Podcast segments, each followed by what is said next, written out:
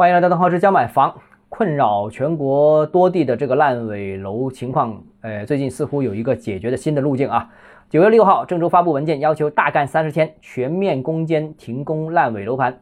这感觉上啊，这郑州市政府是下决心要处理停工楼盘问题。重要的是还市场以信心，让销售提升啊，让整个产业链重回正轨啊。当然了，这个楼盘复工不是一件简单的、容易的事情，情况非常复杂。那如果这些楼盘是资产大于负债的话，相对简单一点，也绝对是有救的。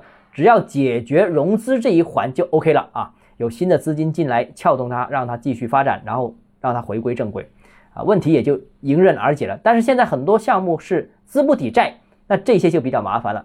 那未来到底是不是呃地方政府下属的平台公司代为建设这些项目呢？呃，如果是的话，那平台公司有没有这样的一个能力？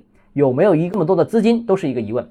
那不过啊，最近在众多的疑问当中，郑州市政府在九月十四号又发布了消息，呃，郑州已经与国开行签订了三千亿元的这个协议，其中一千六百亿将用于棚改贷款，这就意味着郑州将启动天量的棚改计划。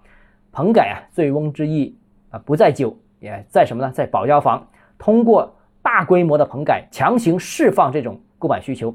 从而消化库存，最终实现楼盘的盘活，呃，资金的回笼，呃，然后完成施工，最终实现保交房的这样一个目标，把现在市场上面暂时滞销的房源全部买下来，这些房源或者用于棚改啊，先最新启动的棚改，或者投入用于保障性租赁住房，从而盘活整个房地产市场。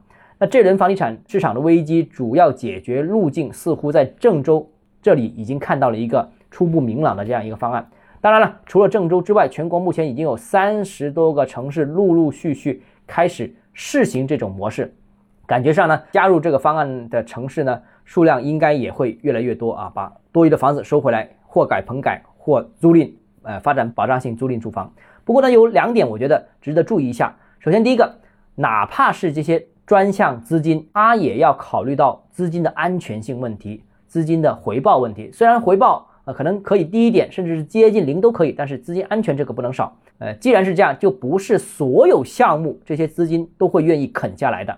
如果是一些太远啊、太偏啊、太烂的项目，那可能那这些资金就不介入。如果不介入的话，那最终这些烂项目谁来搞，这是一个问题啊。那这个方案解决呢，我相信能解决大多数楼盘的问题，但不能解决所有楼盘的问题，这是第一个。呃，第二个呢，就是虽然停工楼盘数量呢，郑州是全国最多。但是郑州不是唯一，很多城市都有这种项目，那各地都有不少停工项目，那其他城市怎么办？郑州一下子搞了一千六百亿，那其他城市也能搞这么大的规模吗？不太可能啊，都来搞这个就没这么多钱了。所以我个人觉得这个方案其实在资金上面可不可复制，也是一个值得关注的问题啊。好了，今天节目到这里啊，如果你个人购房有其他疑问想跟我交流的话，欢迎私信我或者添加我个人微信，账号是教买房六个字拼音首字母小写，就是微信号 d h e z j m f。我们明天见。